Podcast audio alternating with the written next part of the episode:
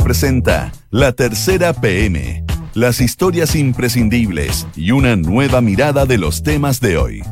Con María José Soto. Auspicio de Inmobiliaria Sinergia. La Tercera PM en Duna. Sonidos de tu mundo. De la tarde y dos minutos. ¿Cómo está? Buenas tardes. Bienvenido a la tercera PM en este día, miércoles 20 de noviembre de 2019. A esta hora hay 32,5 grados de temperatura, muchísimo calor. Qué calor desde la mañana, desde muy temprano. Y para mañana jueves baja un poquito la temperatura entre 12 y 30 grados la máxima según Meteo Chile. Vamos a hablar de varios temas, por supuesto, el grueso relacionado con este mes, ya que llevamos de crisis social acusaciones constitucionales a la orden del día al presidente Sebastián Piñera. Em, vamos a hablar de más debate constitucional y de Colombia también, entre otros temas. Colombia está en una situación bien compleja. Mañana hay un paro nacional importante y hay varios que están haciendo como, como similitudes con el caso de Chile. Bueno, les vamos a contar todo. Vamos con los principales titulares de las notas que van a estar en unos segunditos disponibles en la tercera PM.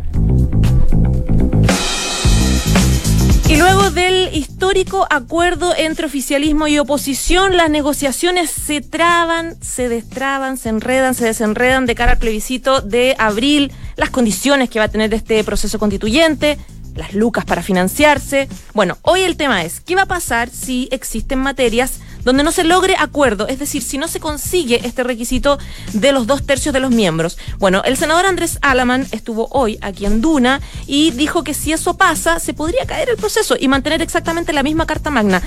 ¿Qué cree usted que pasó con esas declaraciones de hoy día? Bueno, quedó la escoba porque la oposición está diciendo todo lo contrario. Es un enredo bien difícil de explicar y bien Andrés Muñoz a contarnos, reporteó toda la mañana, a ver si logramos entender. La acusación constitucional contra el presidente Sebastián Piñera. Em, ¿Tiene futuro esta acción presentada por gente del Partido Comunista del Frente Amplio? Esta mañana Sebastián Minay contaba que Ibáñez del Campo fue acusado constitucionalmente y se aprobó. Estaba fuera de Chile, eso sí. Em, pero, ¿qué ha pasado en las últimas horas respecto de esta acusación constitucional? ¿Cuáles son los impactos para la moneda de esta acusación? Y hoy también hay novedades con la defensa de Chadwick, otro riesgo de acusación constitucional. Novedades con TVN, el canal está apelando a la continuidad de em, la señal en defensa por estas masivas demandas laborales que ha recibido producto de los despidos de este año. Es la primera vez que la señal estatal advierte el riesgo real de tener que cancelar las funciones. Este tema es complejo. La Fiscalía Nacional Económica está alertando por malas prácticas de médicos y farmacias. Solo una cifra del estudio que usted puede leer, de hecho, en la tercera. El 80% de los medicamentos inscritos en Chile aún no tiene alternativas bioequivalentes y los laboratorios realizan inversiones superiores a los 200 millones de dólares para promover sus marcas entre los médicos. Bueno, ¿qué se está impulsando? Que fue algo que eh, plantea en la nota la Fiscalía Nacional Económica. Por ejemplo, la venta de medicamentos en Internet, porque evidentemente eh, permitiría reducir los costos fijos y sería de ayuda para los adultos mayores o personas con movilidad reducida. Roberto Angelini, presidente de Corpesca, declara por pagos políticos en el caso que investiga la pesquera. Testificó hoy en el juicio oral dijo que hubo errores en las razones que llevaron a la condena de su ex gerente Francisco Mujica, eh, condenado por soborno en la misma causa. ¿Y sabe lo que dijo también Angelini por estos eh, eh, pagos políticos? Me enteré por la prensa. Qué buena frase. Y como yo le, perdón, yo le decía, golpeé el, micrófono, como yo le decía al principio, vamos a hablar de Colombia. Mañana tiene un tremendo paro nacional este país en contra del paquete económico que impulsó el presidente Duque. El gobierno tomó medidas que advierten de que la situación podría ser bien extrema, cerró las fronteras, dejó libertad de acción para activar toque de queda en los municipios, ya varios dijeron en todo caso que no. Se allanaron viviendas de líderes estudiantiles, em, de también otros personeros que promovían el paro, también entraban a medios de comunicación, se expulsó a grupos de venezolanos, está bien crítico, vamos a hablar del tema. Ya, dos de la tarde y seis minutos entró Raudo rápidamente Sebastián Minay, periodista de la tercera PM, que está con su celular en mano, seguramente reporteando hasta el último minuto de esta acusación constitucional en contra de el eh, presidente Sebastián Piñera. Buenas tardes, Sebastián Minay, bienvenido. Buenas tardes y bienvenida de vuelta, María José. Muchas gracias. Aquí estamos, contenta, feliz. Sí. No, no, pasó nada en este, tiempo. No, te fuiste, volviste. ¿No te sentís como el astronauta soviético ese que se fue y volvió y ya no viene? Y ya no, y ya no ¿Eh? es un Chile distinto, totalmente. Chile cambió. estoy recién entendiendo. Chile cambió. Oiga, no, no, hay un fantasma aquí, es Andrés Muñoz que acaba de integrarse, está la tercera PM también. ¿Cómo estás, Andrés? Muy bien, todo bien.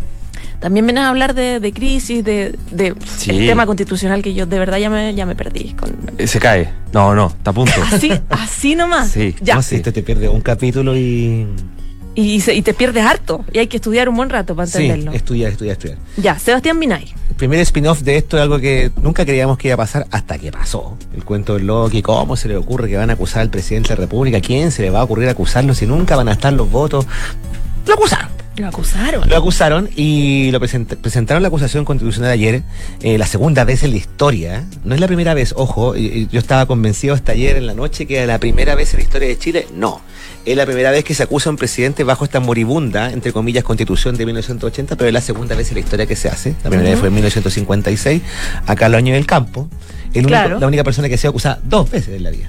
Y. Mm, y justo hoy día el presidente Piñera es primera vez que puede salir de Santiago desde que empezó la crisis. Fue a, ver otro incendio, el de Valparaíso, y no sé si es la cuña exacta que dijo ahí que esto no tenía sustento, que lo, lo, típico que estamos viendo cada vez que acusan a alguien.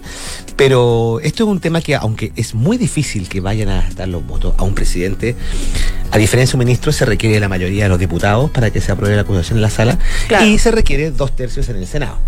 Pero aunque no vayan a estar los votos, lo conversamos, esto te complica todo el panorama político, lo complica más como si fuera... Es que, en la práctica, ¿qué significa? Que va a haber una comisión especial que va a cuidar que se sorteó día, que se sorteó día por todo, Claro, que se sorteó que, y que por lo tanto va a haber va a haber alguien que va a defender al presidente Piñera, va a haber argumentos, eso. Tenemos 21, 22 días, eh, se calcula que con los plazos constitucionales y como está la cosa, esto se votaría el 12 de diciembre, esto significa que este tema va a estar unos 12 días es un texto que viene crudo, digamos, porque hace una relación de hechos de homicidios, torturas, eh, violaciones. Eh, yo lo estuve mirando y, el Partido Comunista, además, que el mismo partido que está que, que quedó fuera del acuerdo, optó quedar fuera del acuerdo, que es lo que nos viene a contar Andrés también. Eh, tan decidido a que el tema no baje. Entonces, está complicado esto porque puede complicar toda la misma negociación, ¿no? Va, a tensionar, pero más allá del oficialismo, la oposición. Claro, mm. con un acuerdo ya calentito, eh, menos de una semana del acuerdo, mm. eh, una acusación constitucional contra el presidente, me imagino que va eh, inevitablemente a mover varias piezas en, en, la oposición. La DC, bien, ya en la, Cámara ya dijo, igual que no, no, no, no mm. está disponible pueden haber algunos descolgados. Eh, el PS también sorprendieron, por ejemplo, los dichos del diputado Fidel Espinosa diciendo que esta era una. se estaban jugando con las expectativas de la gente porque no iba a prosperar la acusación constitucional en el Senado. Entonces, yo creo que, claro, el punto está en la oposición. Ahora, hablando de, Fidel Espinosa del partido, del rol del Partido Socialista en esto, porque esto es súper raro, raro, y medio, perdón que lo diga, medio cobarde, porque como eso de que vamos, no la vamos a impulsar, pero si pero si llega em, a votarse la vamos a aprobar. Claro, porque, el PS no quiso liderar esto. Convengamos que sería ya la cuarta acusación que se pierde, si me apuran un poco. La, de los ministros de la Corte Suprema, la de los fiscales, la de ministro Santelice. Sí, la de ministra Marcela Cubillo. Marcela Cubillo. Entonces, claro, el PS no quiere apoyar esto, pero claro, tienen un problema porque como hay un tema de derecho humano de por medio, el, lo que puede, el temor del Partido Socialista eh, son, son dos, digamos, que así como la calle, parte de la calle está rechazando el acuerdo constitucional, recordemos la funa que le llegó a Beatriz Sánchez el fin de semana, claro que después lo acusan de darle poco menos que comillas la espalda al pueblo si es que no apoyan la acusación. Pero, pero hay un temor que hay en el partido.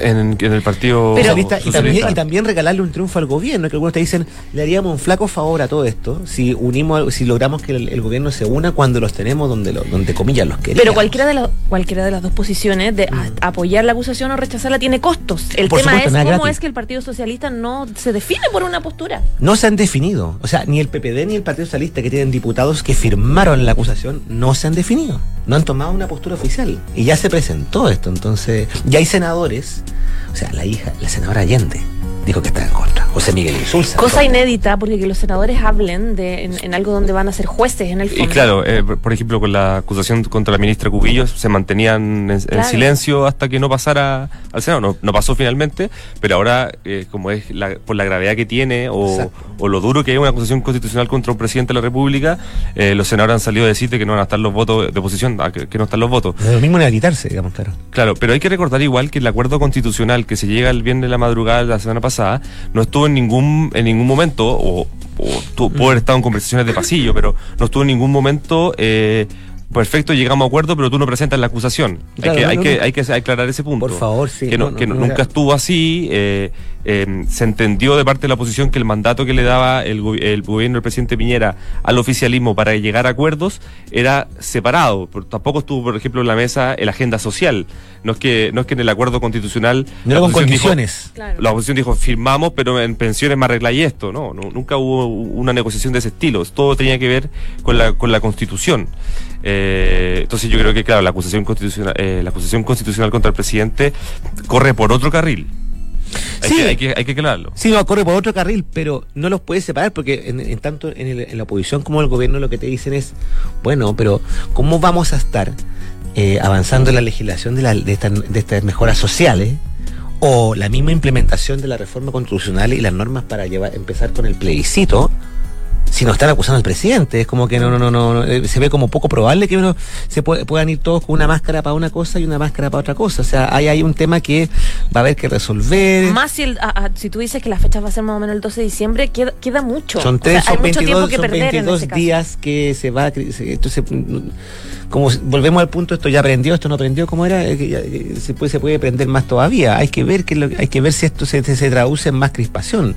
Y súmale a eso las complicaciones. Crispación va a haber. Yo creo. Algo que viene pasando en el Congreso hace rato ya. También, Pero sí, eh, hay que ver que, si, no, si no ensucia el acuerdo constitucional o otro acuerdo en reformas sociales en el Congreso. A mí me preocupa que, coincida con ese punto que viste tú hoy día, que el tema de, las dudas sobre el acuerdo constitucional ahora. Que esta cosa que yo le decía, ya no me acuerdo del acuerdo. Y de, hecho, de lo que vamos a pasar a hablar ahora también, va todo de alguna forma linkeado. Eh, hay que recordar un poco que cuando se firmó este acuerdo la semana pasada, ya fue cierto, el viernes pasado, este acuerdo entre oposición y oficialismo, uno de los consensos fue también la creación de una especie de comisión técnica que tomara decisiones bien básicas y bien importantes, como son como parámetros mínimos para que esto funcione. Cómo va a funcionar este proceso, eh, cómo se eligen los candidatos, cuánta plata, si es que hay financiamiento de, campaña. Eh, seguramente eh, en este en esta decisión que tiene que tomar esta comisión hay un tema muy importante que tiene que ver qué pasa si no hay acuerdo. ¿Qué pasa si no hay acuerdo de estos dos tercios? Em, ¿hay, ¿Hay o no, y esa es la duda, hay una votación final, por ejemplo, de todos estos acuerdos?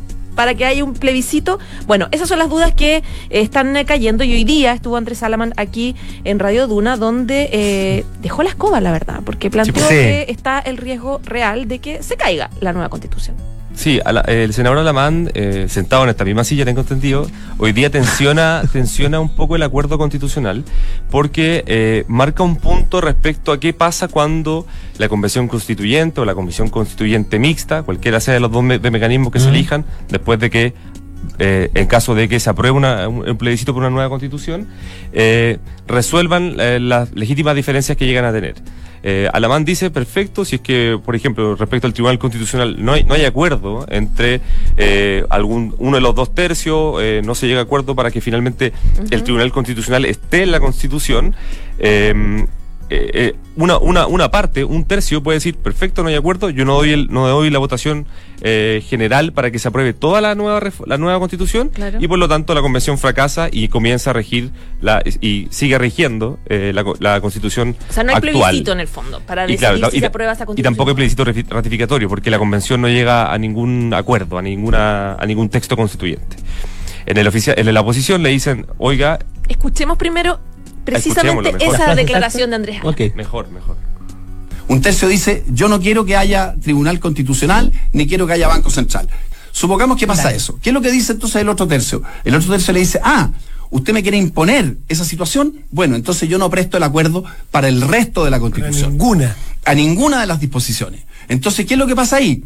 Que finalmente la convención fracasa ¿Por qué? Porque no se alcanzaron los dos tercios para ninguna de las normas.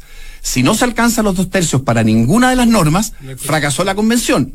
Si fracasó la convención, no hay plebiscito de ratificación. Y si no hay plebiscito de ratificación, y esto, aunque a algunos les moleste, el, el hecho es absolutamente No concreto. No hay nueva constitución y en consecuencia rige la constitución vigente. Eso no está, eso no está en el documento firmado un por lo menos esa vez, ¿o no? Tiene razón en la mano al decir de que no está, de que finalmente la- lo que se decidió en el acuerdo del viernes pasado era que la convención constituyente, antes de comenzar a sesionar, la convención constituyente mixta o la convención constituyente, eh, tiene que definir tanto los mecanismos de votación como también eh, los mecanismos cuando no se llegue a un acuerdo, ¿no? Eh, y cómo se sale de ese, de ese Ujú, desacuerdo. Eh, hoy día eso no está sobre la mesa, no, es- no va a ser materia de la mesa técnica. eh, lo, lo, lo, lo pude conversar hoy día con varios parlamentarios de los dos sectores. La mesa técnica va a definir otra cosa.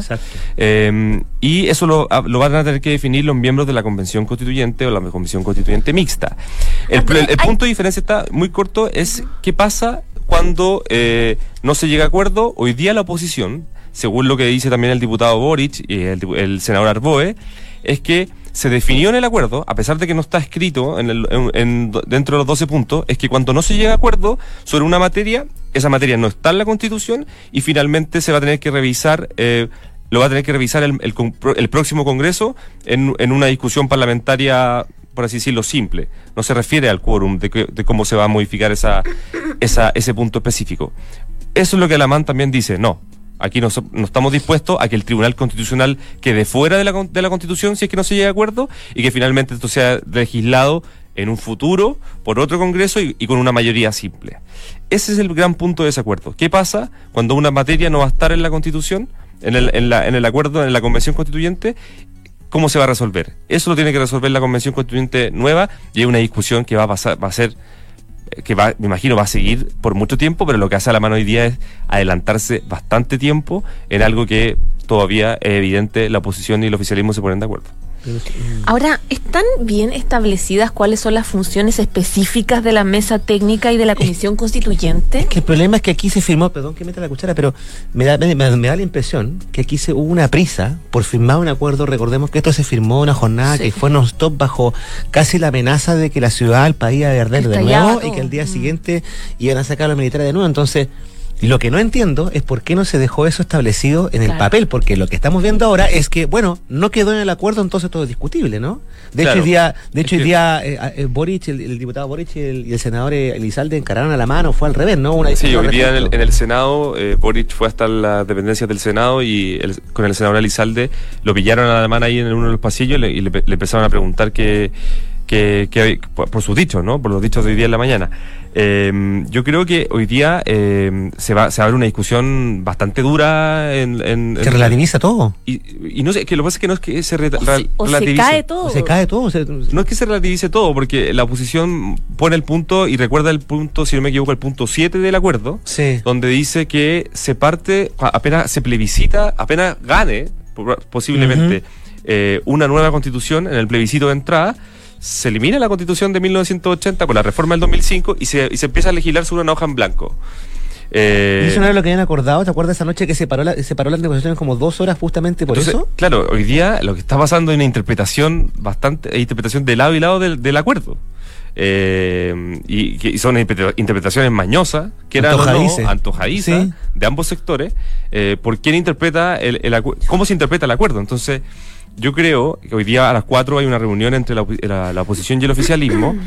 Tienen que resolver este punto antes de que eh, se disponga la ciudadanía un plebiscito para el plebiscito de entrada. Entonces, Claro. si no está, no está claro, eh, antes de eso, eh, todo esto que estamos discutiendo Sí, ahora, sí. se va a armar un problema bien grande. O sea, lo que, lo que pasa es que no puede ser posible que además que estén esperando que, que la calle se incendie de nuevo para que se pongan de acuerdo sobre lo que no acordaron o lo que dicen no acordar, porque esa es la sensación que queda, que es como Claro. que pasó la emergencia, ah, no importa, volvemos a ser tan intransigentes como antes, ¿no?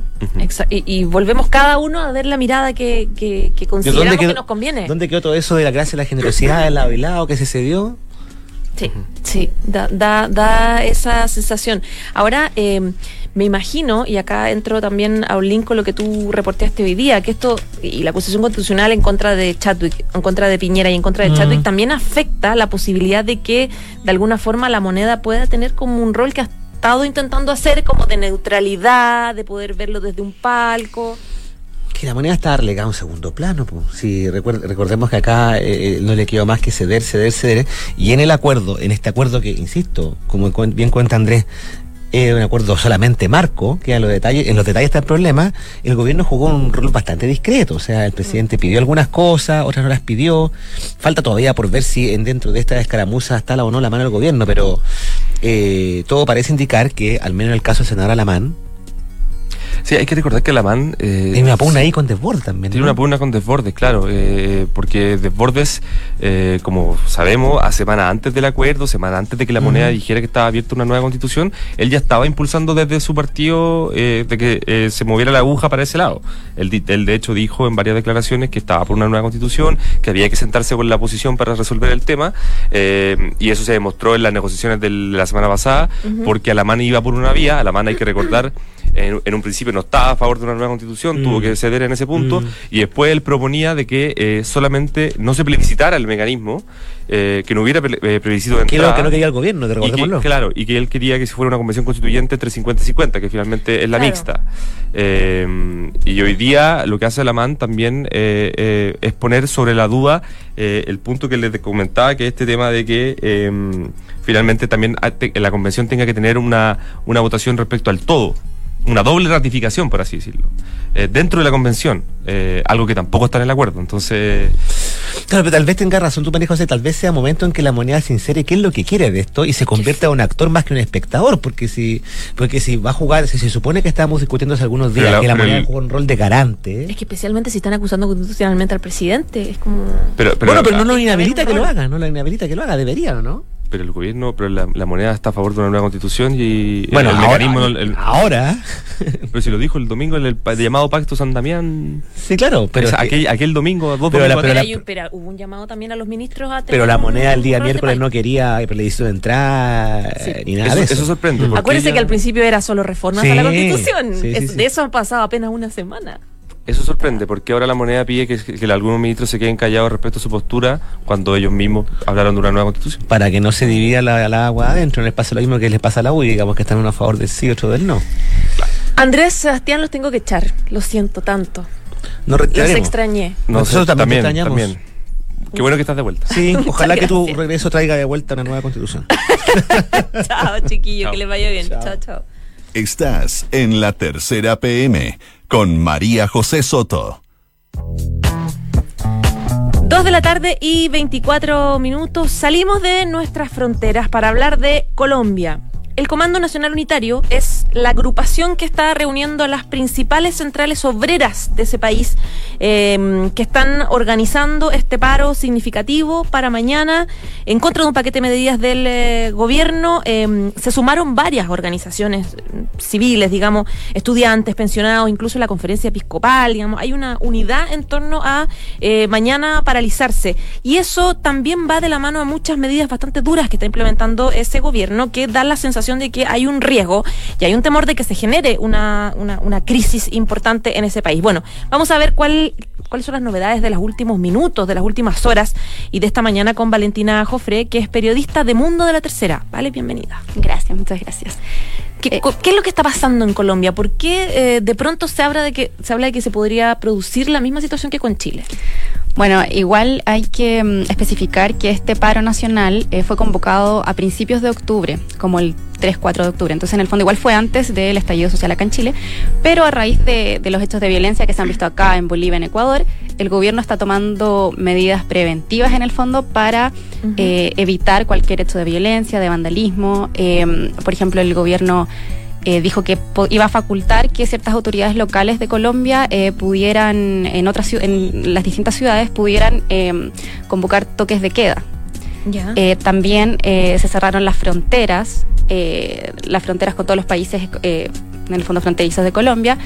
eso está, eso es así. Se cerró la frontera de la madrugada de este miércoles hasta el viernes. ¿Para qué cerrar la frontera?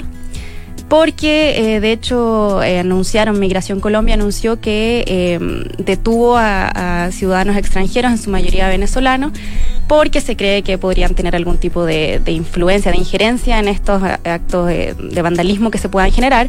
De todas formas, la Policía de Colombia descartó que hayan detectado algún plan extranjero, pero es una, básicamente una medida de protección.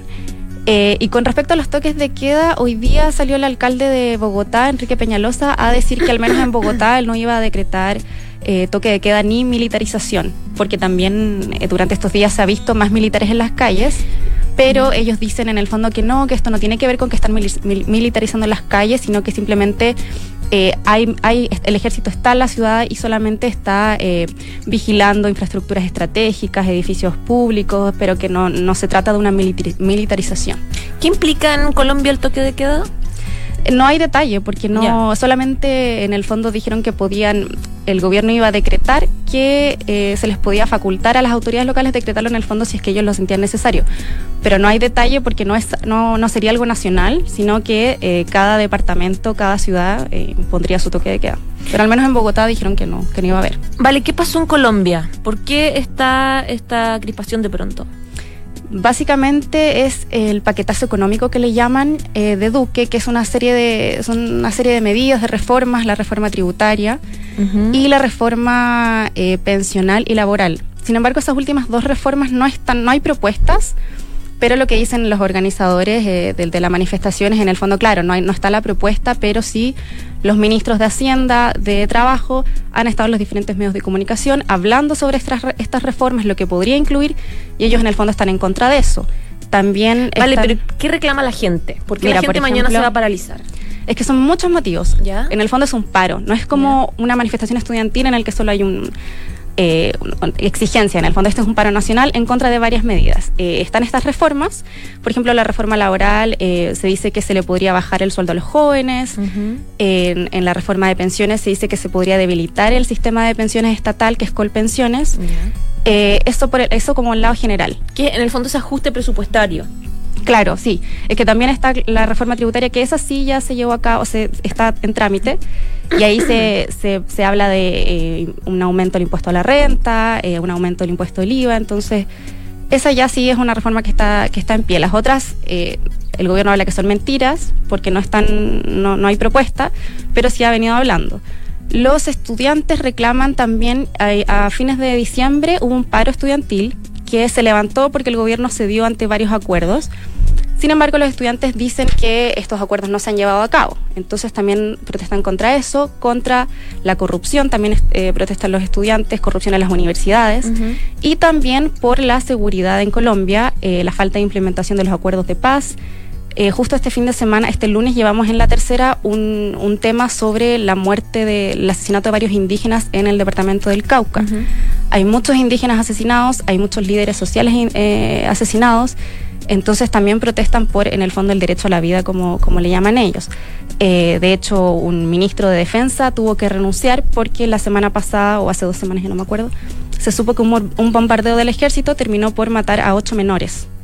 Entonces también es en el fondo todo, es, un poco de todo. Es tema de reformas, temas de, de paz, de seguridad, eh, eso básicamente. Y, y, en el fondo son, lo que dicen ellos son mejores condiciones de vida.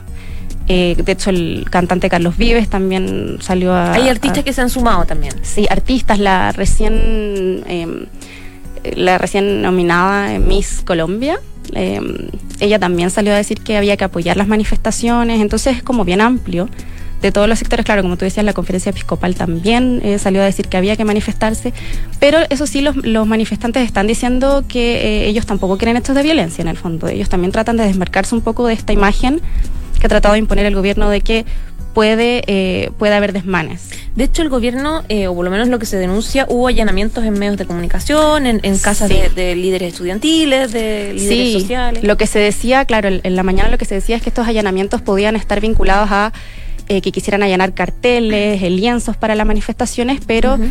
eh, la policía solía decir que, que, no, que en el fondo ellos tenían informes de inteligencia que decían que estas personas podían estar eh, podían tener eh, cierto tipo de armamento, por ejemplo, para las manifestaciones como bombas Molotov, que ellos habían detectado ciertas personas que podían eh, generar estos, estos actos de violencia y que por eso habían ido a allanar. Pero sí, hay, hay polémica por el tema de los allanamientos. Pero en el fondo es todo como que el gobierno estaba preparándose así a full de antes para porque la manifestación es mañana. Claro. Y de hecho ya hay fotos de que igual que acá se están tapizando los bancos, tiendas comerciales como Mira. Sí. Sí, se están preparando. Bueno, veamos qué pasa entonces Sí, mañana con las mañana. manifestaciones y este paro nacional convocado en Colombia. Vale, muchísimas gracias. Gracias a ti. Que esté muy bien. Chao, chao. Chao.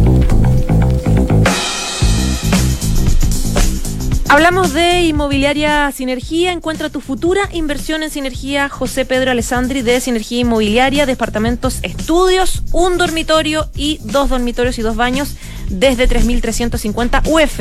Anda y conoce y encuéntralos en isinergia.cl. Dos de la tarde y 32 minutos, ya nos vamos. Gracias como siempre por informarse con nosotros. Entre y lea todas estas notas que ya están disponibles en la tercera.com y quédese en eh, Radio Duna porque ya viene la próxima carta notable de Atahualpa y Ananet. Y a las 15 horas, nueva edición de Sintonía Crónica. Chao, chao.